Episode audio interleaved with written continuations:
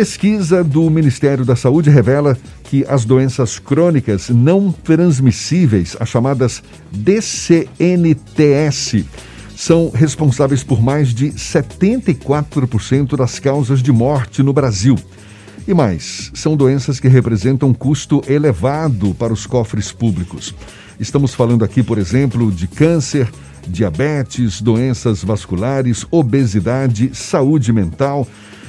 Pois é, com o objetivo de discutir a prevenção e, com isso, reduzir os custos para o Sistema Único de Saúde, Lideranças dos setores público, privado e do terceiro setor se reuniram na última sexta-feira em Salvador durante o sétimo encontro do Fórum DCNTS. Um dos especialistas na área, Mark Baroni, doutor em Fisiologia Humana pela USP e especialista em Educação em Diabetes e em Comunicação e Marketing, é nosso convidado aqui no Issa Bahia. Com ele que a gente conversa agora. Bom dia, doutor Mark Baroni. Bom dia, tudo bem? Tudo ótimo, um prazer tê-lo aqui conosco. Muito obrigado por aceitar o nosso convite.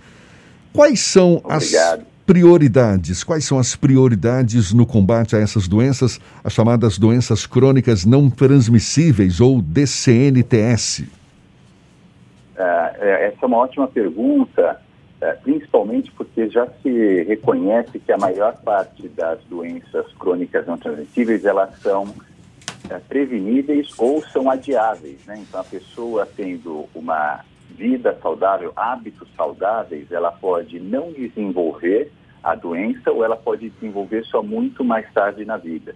Né? Porque a grande preocupação, né, você falou muito bem sobre 74% das mortes eh, hoje em dia no Brasil são causadas pelas doenças crônicas não transmissíveis, mas a preocupação maior não são nem as mortes no geral, mas são as mortes prematuras, aquelas que acontecem antes dos 70 anos de idade.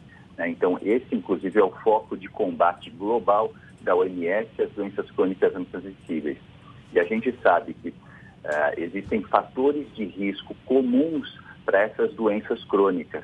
Então, como, por exemplo, alimentação não saudável, a inatividade física, é, o, o, consumo abusivo de álcool, o uso, né, o fumo. Então, são esses fatores de risco que eles são modificáveis, como a gente diz, né? Então, a pessoa pode ter uma alimentação saudável, pode praticar atividade física, pode não usar abusivamente álcool, pode não fumar e, com isso, ela vai prevenir o desenvolvimento dessas doenças. Então, é, por isso, é muito importante que a gente engaje os diferentes setores e a população nesse movimento para que a gente consiga mudar esse cenário tão é, perigoso né, de aumento da, da, da, carga, aumento das mortes pelas doenças crônicas não transmissíveis no Brasil. E é importante ressaltar que são doenças preveníveis, não é? Podem ser evitadas.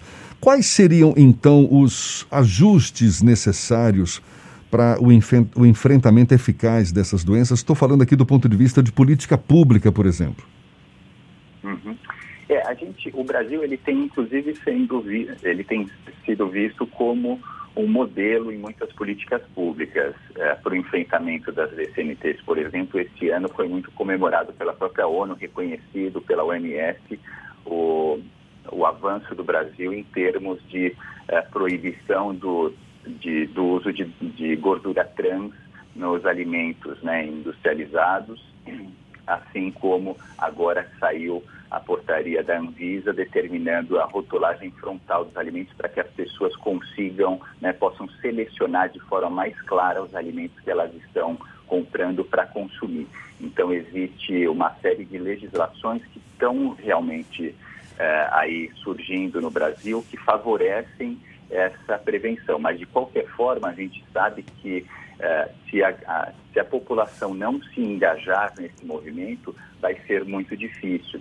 Inclusive, na semana passada, o IBGE, ele divulgou dados muito preocupantes. Então, o IBGE divulgou dados na semana passada mostrando que a obesidade no Brasil, a obesidade que antigamente era vista como um dos fatores, um dos principais fatores de risco para algumas dessas doenças, como diabetes, né? A gente sabe que obesidade realmente leva ao diabetes tipo 2, mas hoje em dia a obesidade ela é vista como uma doença crônica em si, porque ela traz né, sozinha, mesmo que a pessoa não desenvolva outras doenças crônicas, ela traz uma série de prejuízos. E o IBGE divulgou que em menos de duas, de, duas décadas, é, mais do que dobrou a porcentagem de pessoas com obesidade no país. Então é bastante preocupante, né? Isso significa que hoje em dia no país, entre os adultos, mais de 60% estão com obesidade ou sobrepeso. Doutor... É, por isso, por isso é essa necessidade de mudança né, de comportamentos, mas é claro, né, você falou muito bem que as políticas públicas elas têm que estar alinhadas para favorecer isso, porque senão é, é, difícil que as pessoas mudem os comportamentos se elas não tiverem aí esse respaldo das políticas que, que estão sendo adotadas no, no, país. Doutor Baroni, para além da prevenção do aparecimento da doença, algumas delas demandam pelo controle, como por exemplo a diabetes e a hipertensão. E esse controle, por exemplo, dificulta é, um aparecimento de consequências mais graves do coronavírus, que é o grande assunto do momento do ponto de vista de saúde. Como manter o controle dessas doenças crônicas não transmissíveis, se não com a educação? Uhum. É, ótima pergunta também. O, é, sem dúvida, agora há mais essa preocupação. Né? Então, se já havia a preocupação da, né, da, das mortes causadas por essas doenças, agora ainda associada com a pandemia de coronavírus, essa preocupação é ainda maior como a gente é, viu, né, desde o início, na realidade, da pandemia, os dados da China, depois da Itália, e, e isso se repetiu no Brasil, as pessoas, infelizmente, que mais é, acabam tendo o agravamento da doença quando elas são infectadas e que vão a óbito são pessoas com doenças crônicas não transmissíveis. Né? Então, são pessoas com obesidade, são pessoas com diabetes, são pessoas com hipertensão, são pessoas é, com doenças cardíacas, né? além de outras uh, DCNTs. Uh, então, uh, isso realmente é fundamental que essas pessoas estejam mais protegidas. Infelizmente, o Brasil não fez uma um plano, né? não teve um plano bem sucedido no sentido de proteger. A gente sabe que mais de 60% das pessoas que morreram por coronavírus, elas tinham uma comorbidade associada e a maior parte delas doenças crônicas.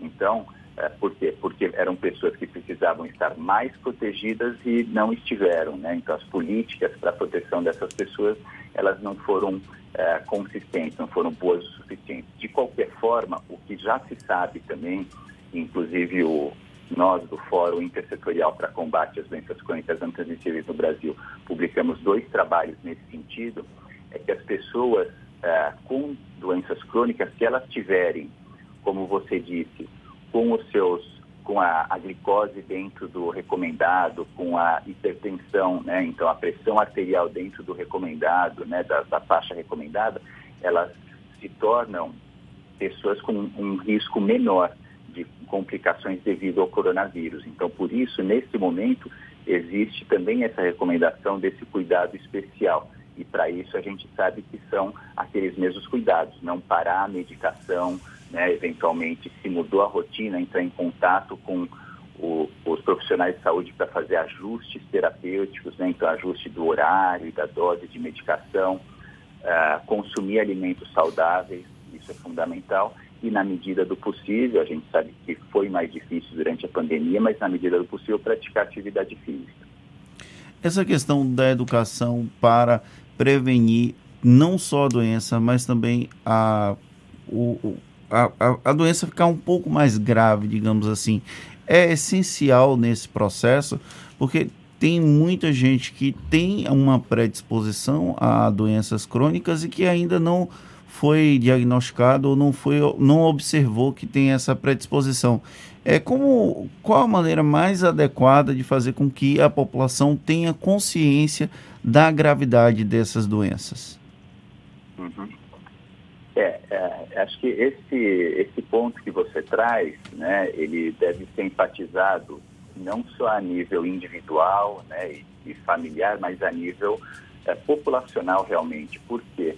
Porque as doenças crônicas, quando elas são prevenidas ou são tratadas precocemente e continuamente de forma adequada, elas têm um custo menor, inclusive para a pessoa, para o Estado, né, para toda, toda, uh, toda a sociedade.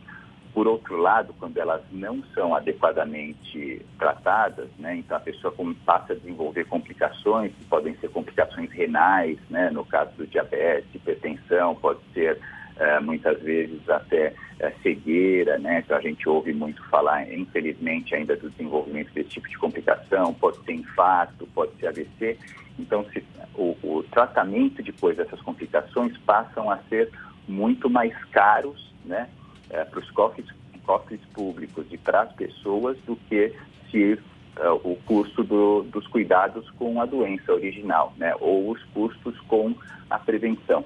Então, isso, isso é fundamental que se saiba.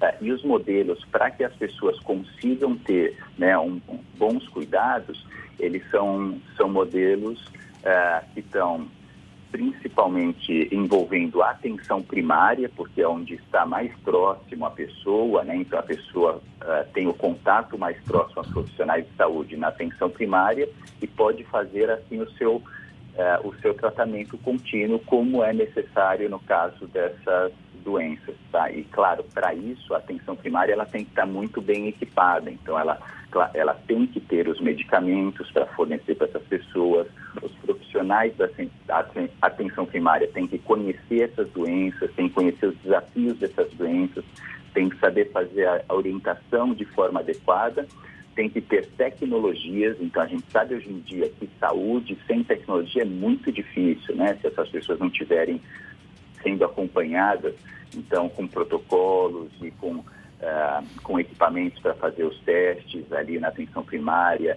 uh, mesmo exames, né, não exames muito complexos, mas alguns exames são fundamentais para a decisão de ajustes na terapia dessa pessoa, nos, nos medicamentos dessas pessoas, são fundamentais para que se faça ali a orientação, então, e a educação dessa população.